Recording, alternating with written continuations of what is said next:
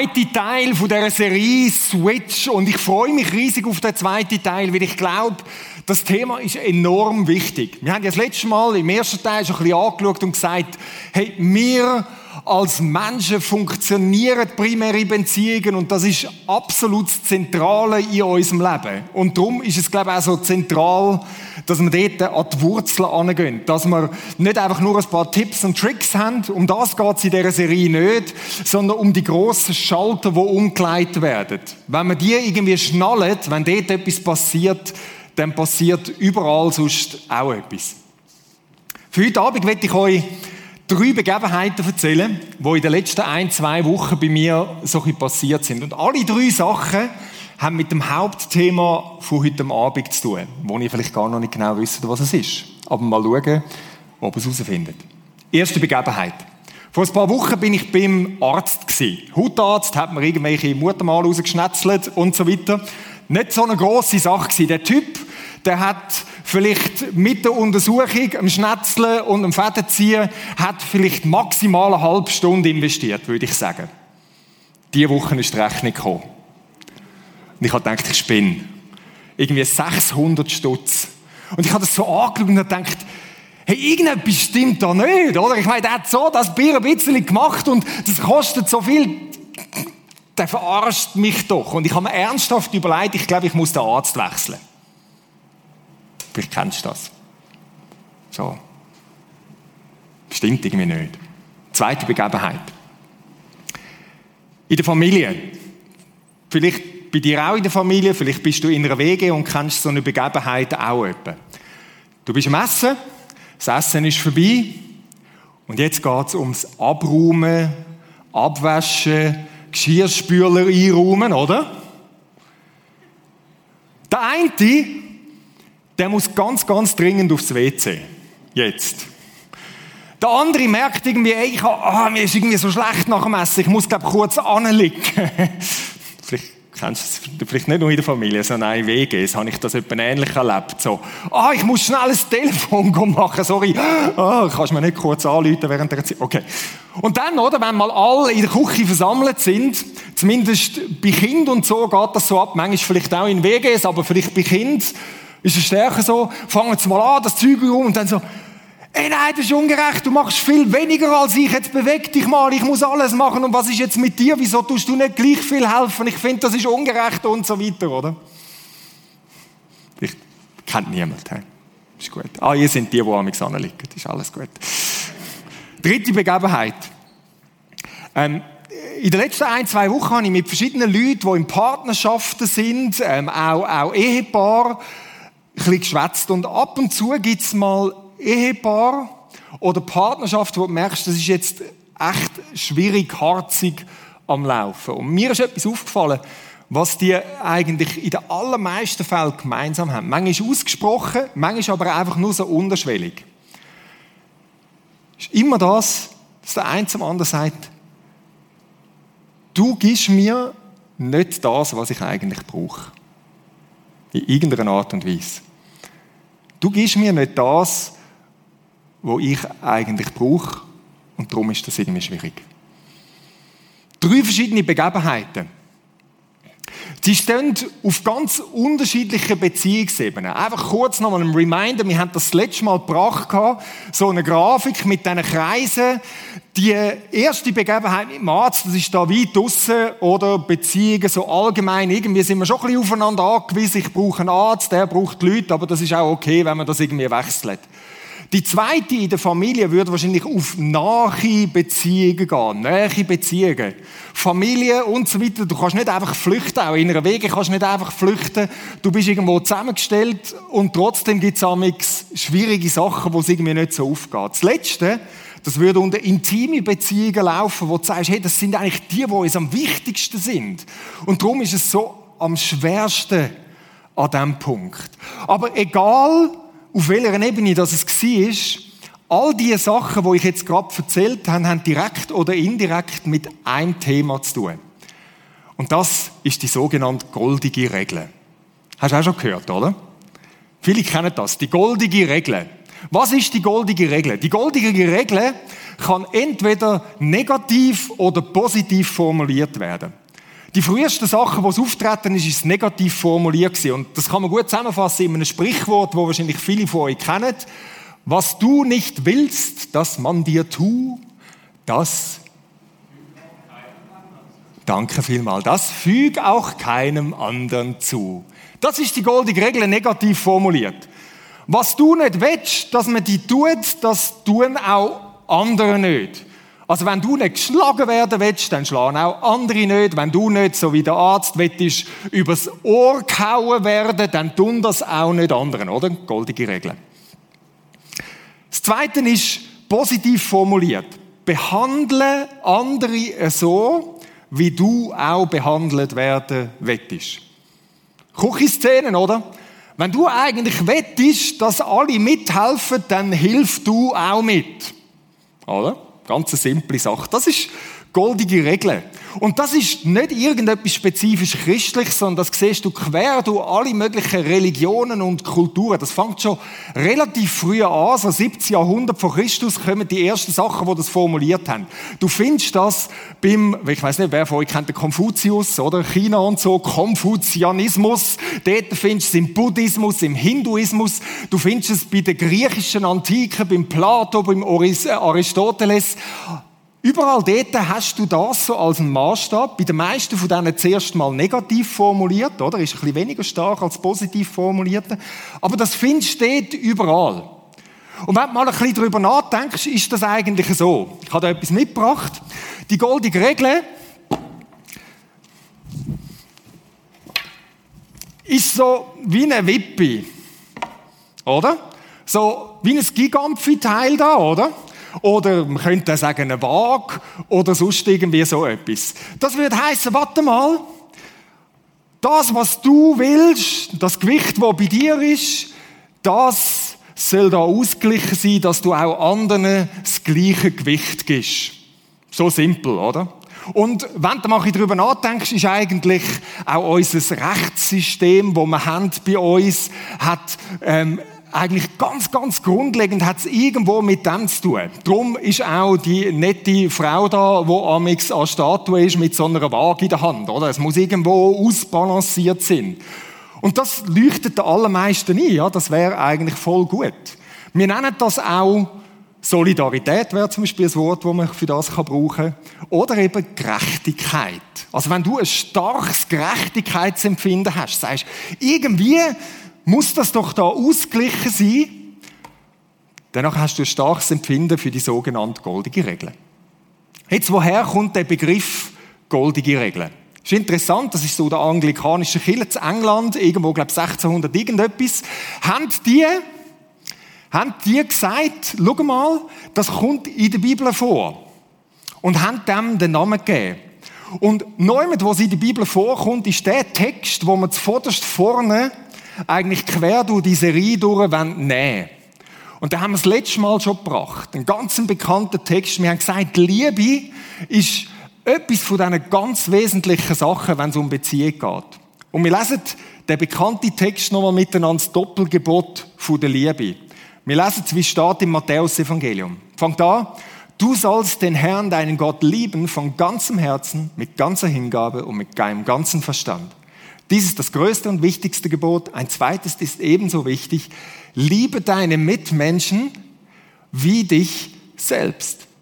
Jetzt geht es ja in dieser Serie um zwischenmenschliche Beziehungen. Und darum lassen wir für den Moment wieder die Dimension von Gott weg. Klammern, die, die das letzte Mal da sind, wissen jetzt schon, das ist eigentlich selten eine gute Idee, die Dimension wegzulassen. Aber wir machen es jetzt mal, weil es geht um zwischenmenschliche Beziehungen. Und jetzt der Satz, liebe deine Mitmenschen wie dich selbst, das ist eigentlich die goldige Regel. Wir haben es letztes Mal gesehen, wie dich selbst heißt nicht, lieb dich selber. Das ist keine Aufforderung, tun dich gefälligst selber lieben, gib dir ganz viel Gewicht, sondern vielmehr eine nüchterne Feststellung, wir Menschen, wir geben uns schon automatisch Gewicht. Wir drehen uns schon um uns selber. Und weil wir das machen, heißt das, das, was du mit dir machst, das Gewicht geben, gibt das Gewicht auch deinem Nächsten. Und dann gibt es wieder den Ausgleich dort drin, oder? Noch explizit, der goldige Regel formuliert ist an einer anderen Stelle im Matthäus-Evangelium, ist auch Jesus, wo da redet. Geht so mit anderen um, wie die anderen mit euch umgehen sollen. Auf den Vers geht die goldige Regel zurück. Und jetzt kommt ein interessanter Zusatz. In diesem Satz sind das Gesetz und die Propheten zusammengefasst. Jesus sagt da, wenn du die goldige Regel einhaltest, so mit anderen umzugehen, wie du eigentlich auch wettest, dass sie mit dir umgehen, dann ist die gute Absicht Gottes mit der Welt erfüllt. Gesetz und Propheten, all die verschiedenen Gebote, die wir haben im Alten Testament, sind dazu da, dass zwischenmenschliche Beziehungen funktionieren. Gottes Absicht, dass in dieser Welt irgendwo Gutes passiert, ähm, keine Ungerechtigkeit herrscht und so weiter, wer mit dem erfüllt, oder? Und das muss man sich mal auf der Zunge zergehen lassen. So kompliziert ist das gar nicht. Und das kannst du auf die ganze Welt beziehen, aber auch auf deine kleinen Sachen in diesen Beziehungen, wo du drin stehst. Das erfüllt das ganze Gesetz. Und jetzt könnte ich dir eine ganze Schwette von Bibelversen zeigen, sonst musst du mich nachher fragen, ich lese sie jetzt nicht alle vor, wo genau das kommt. Sagt, look, so ist das Gesetz erfüllt. Das Alte Testament ist eigentlich mit dem erfüllt. Die verschiedensten Sachen, die man machen soll. Und einer, der es ganz praktisch gemacht hat, ist der Johannes der Täufer. Johannes der Täufer, der, wo Jesus angekündigt hat, man könnte sagen, der Johannes der Täufer ist eigentlich der letzte Prophet vom Alten Testament oder? Mit Jesus ist eine neue Zeit angebrochen. Aber Johannes der Täufer, das hat Jesus mal gesagt, ist eigentlich der größte Prophet vom Alten Testament. Was hat der gesagt? Der hat es sehr, sehr praktisch gemacht. Das lesen wir im Lukas-Evangelium. Die Leute haben ihn gefragt, was sollen wir denn tun? Wie sollen wir leben? Wie sollen unsere Beziehungen gelingen? Johannes antwortete, und jetzt ganz simpel, ganz praktisch. Da, oder? Das bist du. Wer zwei Hemden hat, gebe dem eins, der keins hat. Eis, Eis. Gerechtigkeit, Ausgleich, eigentlich eine Balance. Wer zu essen hat, soll es mit dem teilen, der nichts hat. Also kompliziert ist das nicht, oder? Wir können das ganz simpel rechnen, oder? 50-50. Sagen, look, es geht gar nicht darum, dass du dich nicht um dich kümmerst. Du kannst das machen, würde die goldige Regel heißen. Ja, du machst es ja sowieso. Aber jetzt komm dazu und kümmere dich in der gleichen Art und Weise, wie du um dich drehst, auch um den anderen. Und da könnte man interessante Gedankenexperimente machen damit, oder? So ganz lange, wo man sagt, was würde passieren? Wir machen es nur ganz kurz heute Abend. meine, stell dir mal für einen Moment vor, jeder Mensch auf der Welt würde nach dem leben. Ich glaube, dass die meisten Probleme auf der Welt gelöst wären, oder? Ich meine, schau mal auf der grossen Skala. Ich habe mal ein paar Sachen angeschaut. Das, die, ich glaube, die Zahlen, die ich jetzt da habe, sind aus dem Jahr 2018, nur ganz kurz. Auf, in Bezug auf Reichtum zum Beispiel. Hat mich schon noch geflasht. Dort hat es geheißen, ich glaube, 2018 sind 42 Personen auf dieser Welt, von den Superreichen, 42 Leute, die haben gleich viel wie die ganz andere Hälfte der Weltbevölkerung. 3,7 Milliarden. 42 Superreiche haben gleich viel Vermögen wie 3,7 Milliarden Menschen auf dieser Welt zusammengerechnet das Vermögen haben. Denkst doch irgendwie, leck du mir, ist das schief. Und jetzt stell dir nur mal vor, die 42 Leute würden das leben und sagen, die Milliarden, die wir haben, investieren wir. Das würde so einen massiven Unterschied machen. Und jetzt denkst du, ja gut, ich bin nicht superreich, du gehörst mal zu den Reichsten auf dieser Welt. Was würde das heißen, wenn du würdest genauso wie du dich um dich drehst, würdest auch um andere dich drehen? Das würde einen massiven Unterschied machen. Aber wir müssen gar nicht so weit gehen, wir können es ja ganz simpel machen. Wenn du sagst, hey, ich schätze es so sehr, ich, ich wünschte mir, dass Leute mich wertschätzen und mir Ermutigung geben. Fang an, tagtäglich andere wertschätzen, andere zu ermutigen. Es würde so einen Unterschied machen. Wie wär's mit der Zeit, wo du zur Verfügung hast? Die Zeit, wo du hast, wo du investierst, dass du kannst leben, dass du Freude hast und so weiter.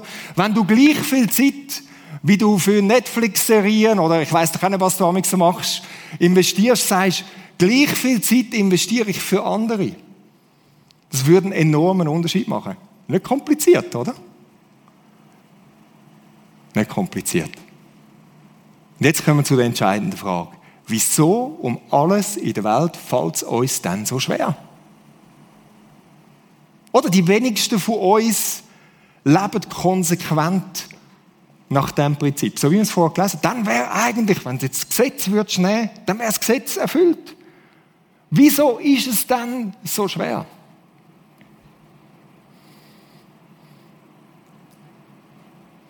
Das letzte Mal haben wir dort schon ein bisschen dran angetastet uns. Ich werde ein paar Sachen vom letzten Mal nochmal aufgreifen und uns dann wie nochmal ein bisschen vertiefen. Ein Satz, den wir das letzte Mal gebracht haben, ist folgender. Das ist auch schon ein wesentlicher Teil vom Problem.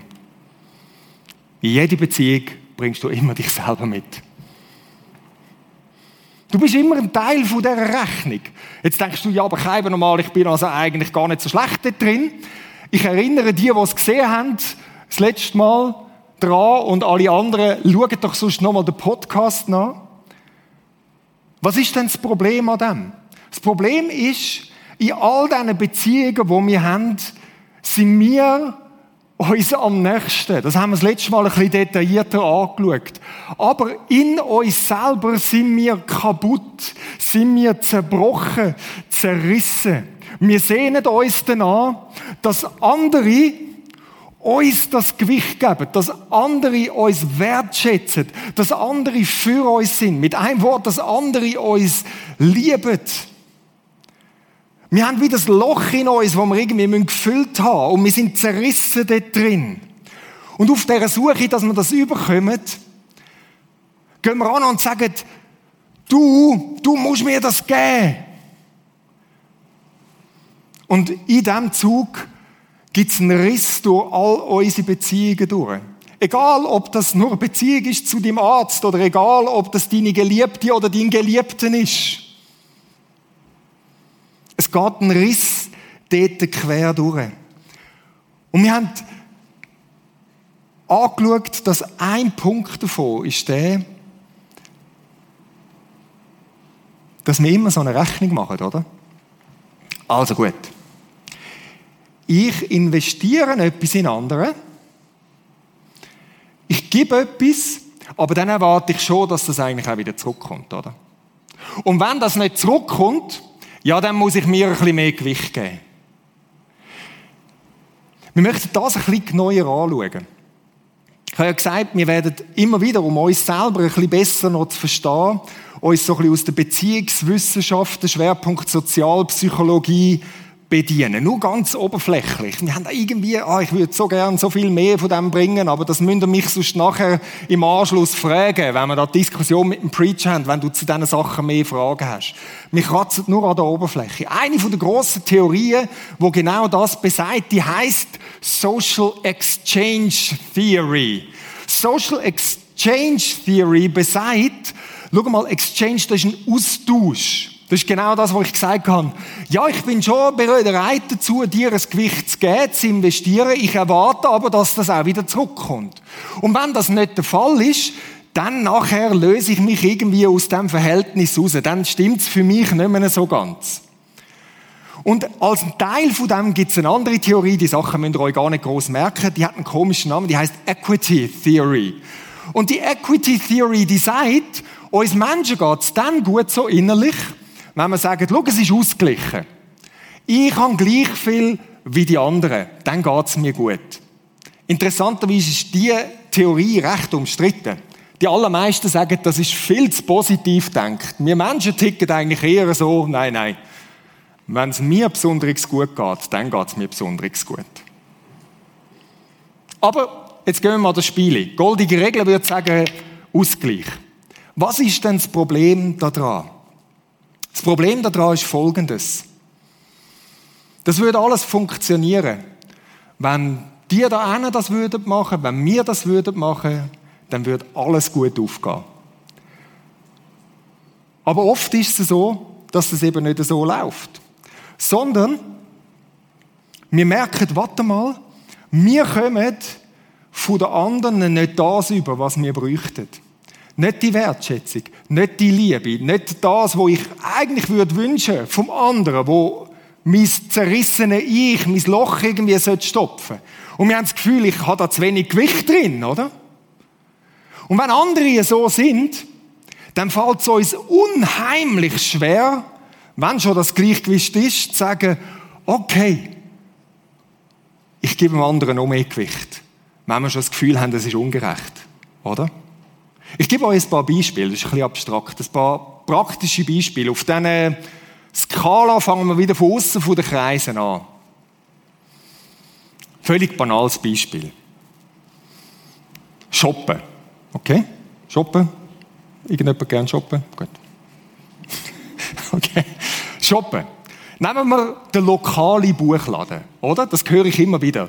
Lokale Buchhändler sagen, ihr müsst doch zu uns shoppen gehen, sonst gehen wir ein, bitte unterstützt uns. Jetzt, nach der goldigen Regel, würde ich sagen, wenn ich mich jetzt in die Lage von dem lokalen kleinen Buchhändler versetze, dann würde ich doch wollen, dass die Leute zu mir kommen shoppen, oder? Also gar nicht zu dem shoppen. Will, was du willst, dass man dir tut, das füge auch anderen tut. Ah, so etwa. ja, aber dann gibt es so ein dummes Problem, oder? Der Service bei dem kleinen lokalen Buchhändler ist also echt scheiße. Und darum gehe ich trotzdem auf Amazon. Oder banales Beispiel. Anderes Beispiel. Nimmst deinen Chef. Dein Chef würde sich wahrscheinlich wünschen, dass seine Angestellten, wenn du dich so in seine Lage versetzt, voll selbstmotiviert, Vollgas geben für die Firma, so aus richtig eigenem inneren Antrieb. Goldige Regel wird sein, hey, ja, das würde ich mir wünschen, wenn ich Chef wäre. Also, will ich voll Gas geben, aus mega eigener Motivation, mich in die Firma zu investieren. Oder? Das Problem ist einfach, dass dein Chef ein Arsch ist. Und er dich klein behaltet, überhaupt nicht freundlich ist, dir die ganze Zeit mit Kleinigkeiten, jetzt musst du das machen und das machen und das machen. Und drum, was machst du? Wie findest du, hey, pff, mit dem? Nein. Dann tue ich das Minimum machen, was es nur irgendwie brauche. Ich bin ein bisschen dort und wenn er mir nicht genau sagt, was machen, mache ich überhaupt nichts.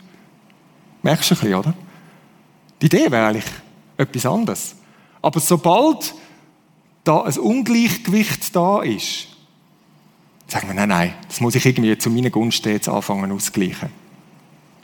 Oder gehen wir noch ein näher rein, in nähere Beziehungen, Partnerschaften, Freundschaften.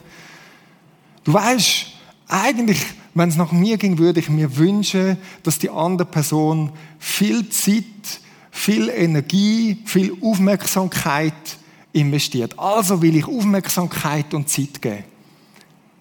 Das ist in dem Moment schwierig, wenn der andere schlicht nicht macht. Dann denkst du, ja, also der dreht sich auch nur um sich und, und, und, und der ist die ganze Zeit nur am Fußball schauen oder sie ist die ganze Zeit nur am Shoppen mit Kolleginnen oder sie ist nur am Fußball schauen und er ist am Shoppen, das ist ja gleich was.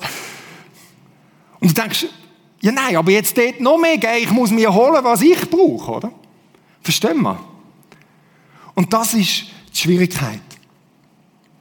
Und jetzt hat es vielleicht der eine oder andere, der da ist und sagt, ja, aber komm, klüb dich in deinen Allerwertesten. Jetzt gibt er gefälligst einen Ruck, streng die an. Ich meine, Jesus hat gesagt, man soll das machen. Jetzt halt trotzdem, dass dein Chef ein Arsch ist, jetzt gehst du einfach Vollgas und so weiter und du selbstlos da drin investieren. Das klingt mega gut. Aber wie gesagt, Wieso fällt es uns so schwer? Die Schwierigkeit da drin ist, dass wir die Aufmerksamkeit, das, das Füllen von dem, was wir brauchen, wir brauchen das wirklich. Und wenn wir das nicht haben, dann können wir auch nichts weitergeben. ich möchte euch ein bisschen so einen Schaltersatz nochmal geben. Ich glaube, das ist ganz entscheidend für Beziehungen, dass man das schnallt. Du musst zuerst bekommen, was du anderen geben willst.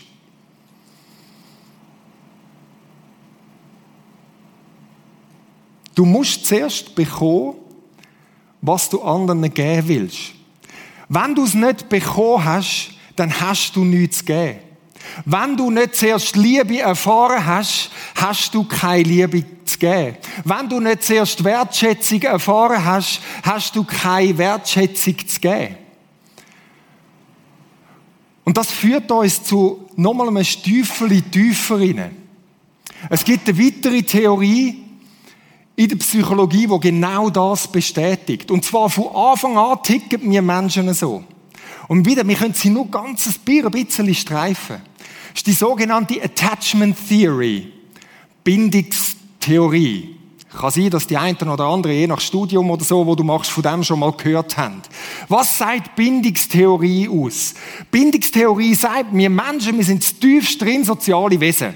Wir werden geboren als Beziehungswesen. Da kommt das Baby auf die Welt und es wird schon in eine Beziehung geboren. Ganz, geht gar nicht anders, oder? Du wirst aus Beziehung rausgeboren, du kommst in eine Beziehung rein, da hat es Eltern. Und von dem Moment an brauchst du dass andere dich um dich, sich um dich kümmern. Logisch. Also bei so einem kleinen Baby macht das irgendwie noch Sinn, oder? Das kann nicht sagen, ah, ich schaue mal und ich hole mir meinen Shoppen und ich gehe in Mikro Milch posten. Ähm, gut, geht eh nicht, aber ist gut. Sondern, nein, absolut abhängig, primär von der Mutter, von den Eltern, von den nächsten Bezugspersonen. Das sind die nächsten Bindungspersonen. Und dass das Baby, dass das Kind gut gedeiht, braucht die Aufmerksamkeit, braucht die Sicherheit, braucht die Zuwendung. Primär mal von der Mutter, aber von den nächsten Personen dort drin. Und jetzt, so sind wir Menschen einfach gemacht. Wir brauchen das. Und was passiert? In ganz, ganz vielen Fällen bekommen wir eben nicht das, wie wir es brauchen. Eben nicht in dem Maß die Zuneigung, die Sicherheit von unseren aller, allernächsten Leuten. Vielleicht werden wir sogar verletzt, schon wenn wir ganz, ganz klein sind. Und das macht etwas mit uns Menschen. Und Bindungstheorie zeigt, ich wäre gerne auf das eingegangen, wir haben keine Zeit für das, dass wir in unterschiedlicher Art und Weise anfangen, darauf reagieren. Ganz vereinfacht gesagt, die einen kommen zu dem Schluss. Und das ist nicht unbedingt, dass das Kleinkind da sich wahnsinnig viel überlegt, oder? Und sagt, für mich wird nicht geschaut, also muss ich selber schauen. Und sie schottet sich wie ab von näheren Beziehungen und sagt, gut, ich muss in dem Fall für mich selber schauen, weil die Person hat für mich eigentlich nicht geschaut. Und man wird wie unfähig, sich wirklich auf andere Leute einzulassen. Eine andere Reaktion ist folgende. Ja, warte mal, wenn die Person nicht für mich schaut, mir nicht das gibt, was ich brauche, dann nachher muss ich krampfhaft versuchen, das überzukommen. Und das sind Leute, die, die, die krampfhaft versuchen zu sagen, klammern und denken, ah, gib mir, was ich brauche. Ich muss irgendwie, ah, ich brauche es, ich brauche es, ich brauche es. Die anderen, die sagen, ich brauche gar niemand mehr. Ich schaue halt selber. Die sagen, nein, ich brauche es. Von da und von dort und von da. Und so geht der Riss durch uns durch, oder? Und weißt du was? Das hört eben nicht auf als Kind sondern das wird ein Teil so, so belegt verschiedene Studien von uns als Persönlichkeit. Das ist der Riss, der mit durchgeht in unserer Persönlichkeit. Und als Teenager, wenn du Beziehungen hast, spiegelt sich das wieder. Du kommst in die Beziehungen rein und du bist entweder so, sagst, oh, ich behalte mich immer ein bisschen draus, ich weiß nicht, ob ich mich auf die andere Person wirklich kann verlassen. Oder du bist mega am Klammern und versuchst überall irgendetwas anzugen, ein bisschen Liebe, bitte. Und als Erwachsene genau das Gleiche. Und jetzt siehst du, jetzt kommt da so ein, im wahrsten Sinn vom Wort, so ein Teufelskreislauf hinein, oder? Als Erwachsene hast du vielleicht wieder eigene Kind. Und immer noch besteht, dass du sagst, wow, irgendwie, ich habe da zu wenig, ich fühle mich irgendwie zu leicht bestätigt, ich muss mir das irgendwo herholen. Aus dem Gefühl raus kommen deine eigenen Kinder wieder eigentlich zu wenig über was sie bräuchten. Und es geht weiter und weiter. Und weißt du was? Die Leute, die an dir schon schuldig geworden sind, ob das vielleicht deine Eltern sind, ob das sonst nähere Bezugspersonen sind, ob das Freunde gewesen sind, ob das vielleicht auch später Partner gewesen sind, ob das vielleicht Autoritätspersonen wie Lehrer gewesen sind, wo, wo du eine Verbindung gehabt hast. Leute, die, die irgendeiner Art und Weise so an dir schuldig geworden sind. Ja, bei ihnen ist das ein wesentlicher Teil, dass wieder andere auch an ihnen schuldig geworden sind. Und vor denen wieder andere an ihnen und wieder und wieder und wieder. Eine riesige Kettenreaktion, wo zurück kannst gehen bis zum allerersten Menschenpaar, oder? Wo der erste Bruch passiert ist. Klammern auf. Wenn du mal überlegst, der hochtheologische Begriff von Erbsünd oder Ursünd hat ganz viel auch mit dem zu tun. Das geht durch, durch Generationen. Und wir sind in dem Dummlut, in dem Teufelskreis, sind wir wie gefangen. Und wenn wir da drin sind, fällt uns das so schwer, die goldene Regel. Weil wir haben immer das Gefühl, warte mal, aber ich muss doch schauen, dass ich nicht zu kurz komme. Das ist die Kettenreaktion. Und ganz persönlich ist es mir genau gleich gegangen. Oder ich bin seit ich dreijährig bin, ohne Vater aufgewachsen. Da ist niemand gewesen, wo mir irgendwie die Aufmerksamkeit, Bestätigung gegeben hat. Und darum ist so als Teenie meine erste Reaktion gewesen, ah, ich brauche irgendwie Bestätigung, ich brauche Bestätigung. Und so ganz peinliche Situationen, oder? Als so kleine äh, Spargelwürstli bin ich am XD gestanden und habe so, irgendwie, wenn irgendwelche Mädels vorbeigelaufen bin, habe ich versucht, irgendwie meinen Mikrobizeps rauszudrücken, um irgendwie so, wow, schau mal, was für ein Kasten das ist. Ich fände es wahrscheinlich hochpeinlich, wenn ich heute daran denke. Ja, aber was ist es gewesen? Es hat mir etwas gefehlt, oder? Später dann habe ich gemerkt, in Beziehung, es fällt mir schwer, mich wirklich auf andere einzulassen. Weil ich habe gelernt, in diesen nächsten Beziehungen, wo ich kann, ich kann mich nicht wirklich auf andere verlassen. Ich muss letztlich selber schauen. Und so bin ich drin gewesen. Und weißt du was, der Kreislauf ist bei jedem von uns geht der einfach weiter.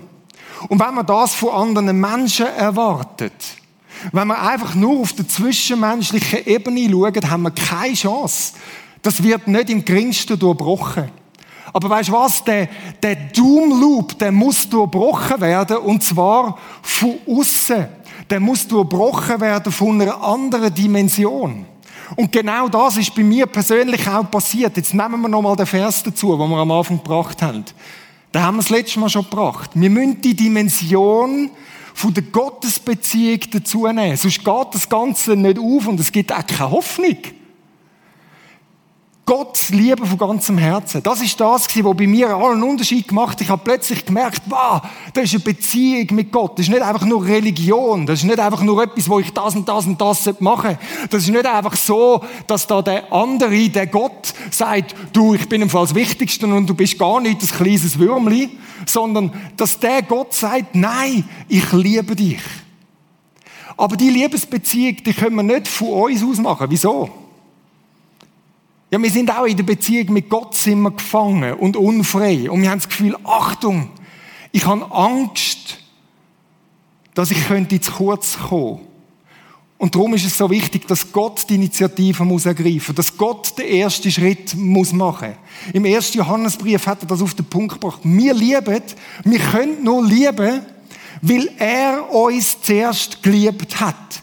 Zuerst müssen wir bekommen, damit wir etwas zu geben haben auch Gott gegenüber. Und es ist so faszinierend, die Liebe von Gott. Wenn du mal in die Attachment Theory hineinschaust, wie sie sozusagen der perfekte Partner, die perfekte Bezugsperson beschreiben, dann ist es genau so, wie wir sehen, wie Gott sich in der Bibel zeigt, besonders in Jesus Christus. Gott ist der perfekte Partner, wo kein Mensch jemals nur ansatzweise ankommt. Und das können wir manchmal so schlecht annehmen, oder? Das sind so wie leere Worte. Ja, Liebe von Gott ist schon gut. In der Sozialpsychologie gibt es einen Ausdruck dafür, was wir Menschen brauchen, dass so unsere Gleichgültigkeit, unser Muster, wo wir drin sind, durchbrochen wird. Die heißen diagnostische Situationen. Das ist eine Situation, wo der andere irgendwie muss in ein Extrem gehen und uns unmissverständlich muss zeigen, dass die Liebe voll uns gilt. Dass nichts Egoistisches von ihm da drin ist, sondern dass es ihm nur um uns geht da drin. Und das ist so spannend. Jesus selber hat das gesagt. Die größte Liebe beweist der, der sein Leben für seine Freunde hingibt. Das ist eine diagnostische Situation. Gott ist gekommen und er hat sich umbringen lassen für uns. Er ist gestorben für uns. Der totale Schaden für ihn zu unserem Vorteil. Das ist der ultimative Beweis von dieser Liebe. Und das nächste Mal, wenn wir noch ein bisschen genauer dort angehen und sehen, Jesus hat noch einen Weg über die goldige Regel darüber ausgezeigt, sehen wir, seine Liebe ist sogar nicht nur für seine Freunde, sondern für seine Finder. Und mit dem Gott haben wir es zu tun. Und der durchbricht das. Der durchbricht das. Das brauchen wir. Sonst haben wir keine Chance. Und darum, du musst zuerst bekommen, was du anderen geben willst. Wenn du nur ansatzweise mal wettest im Bereich von dieser goldigen Regel sagen, das, was ich will, dass andere tun, das tue ich ihnen. Nur mal den Ausgleich. Das nächste Mal schauen wir an, dass das mal ein scheuchen Ausgangspunkt ist. Jesus ist noch viel radikaler an diesem Punkt. Aber wenn du nur das mal leben willst, musst du zur Quelle der Liebe gehen, zu Gott. Und das ist so zentral, Leute. Wenn man das nicht schnallt, wenn wir einfach nur auf der innerweltlichen Dimension bleiben, haben wir keine Chance. Haben wir keine Chance.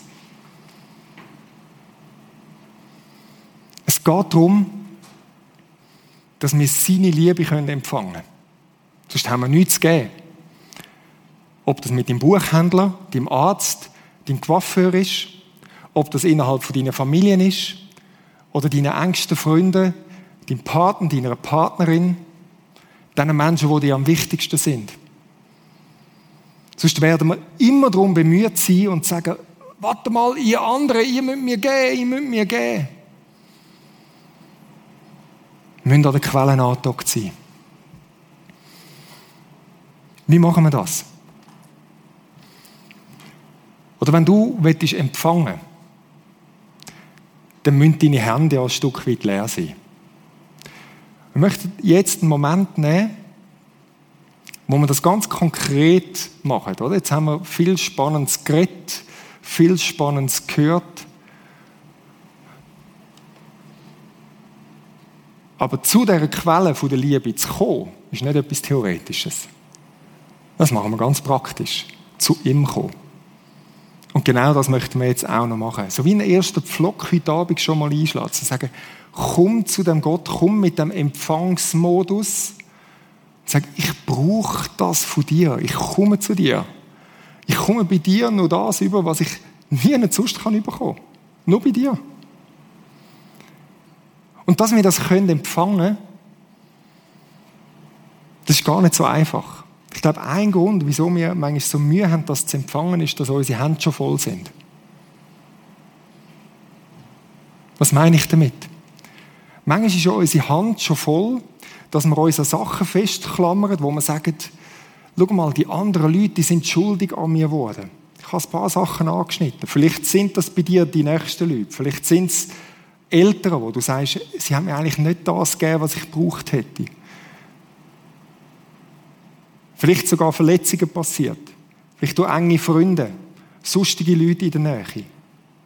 Und du klammerst daran fest und du sagst, ja, aber die haben mich verletzt und ich hätte doch das gebraucht. Und nur weil die so gewesen sind, wie sie gewesen sind, schwebe ich da jetzt irgendwie in der Luft und, und, und weiß gar nicht wohin.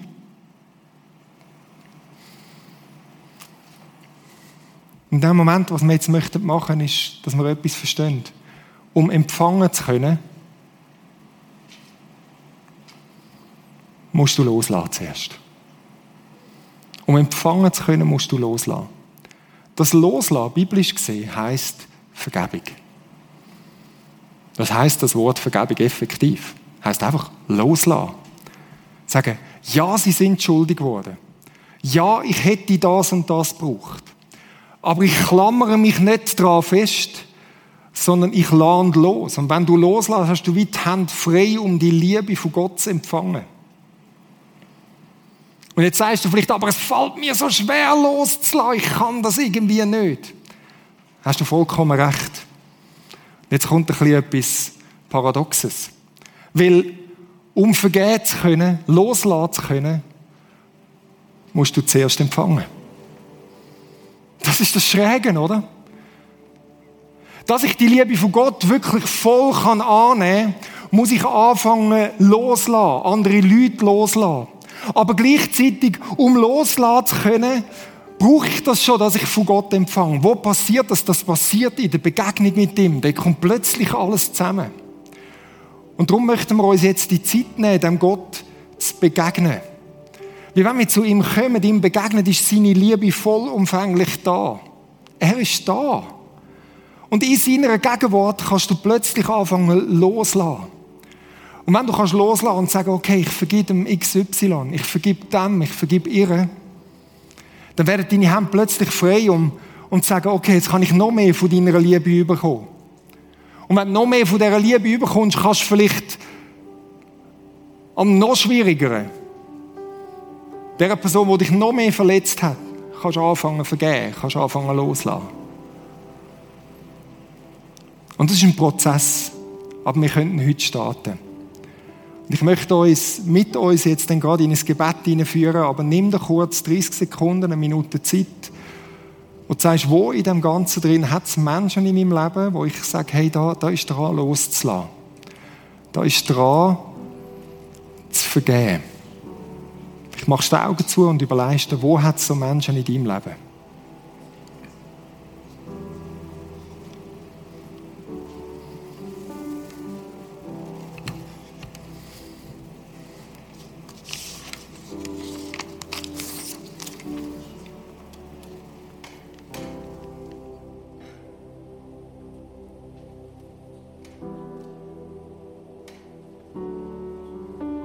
ich möchte dich jetzt möchte dich jetzt in ein simples Gebet hineinführen, wo du wie mir kannst anbeten Und es ist so simpel, dass du daheim dann kannst weitermachen kannst.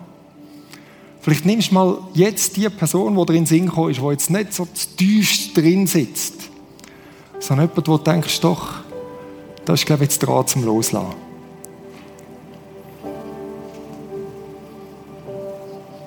Und bete mir einfach nach. Vater im Himmel, danke bist du jetzt da. Vater im Himmel, danke bist du jetzt da. Mit deiner Liebe,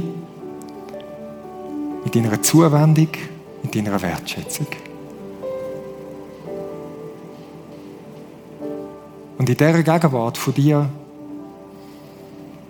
vergib ich jetzt am, und jetzt setze ich den Namen ein von dieser Person, XY. Ich vergebe am Ade XY. Ich vergebe ihr, dass sie, und jetzt druckst du das für dich aus, in welcher Art und Weise sie dich vernachlässigt hat, schuldig geworden ist an dir. Was du da empfindest.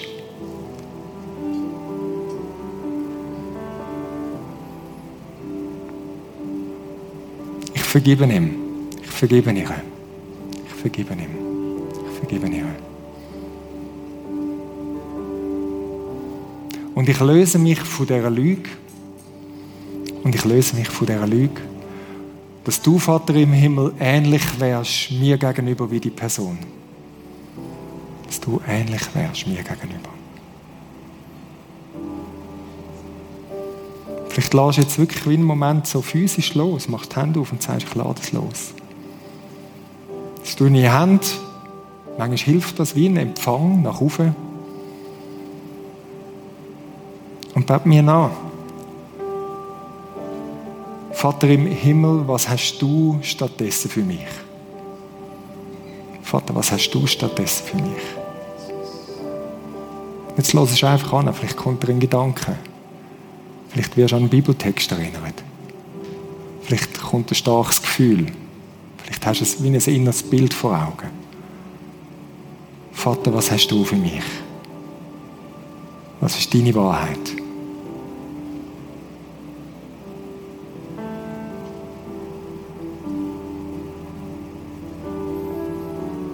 Ich danke dir, Vater im Himmel. Mehr von dir und mehr von deiner Liebe. Dass ich zu anderen Menschen überfließen kann.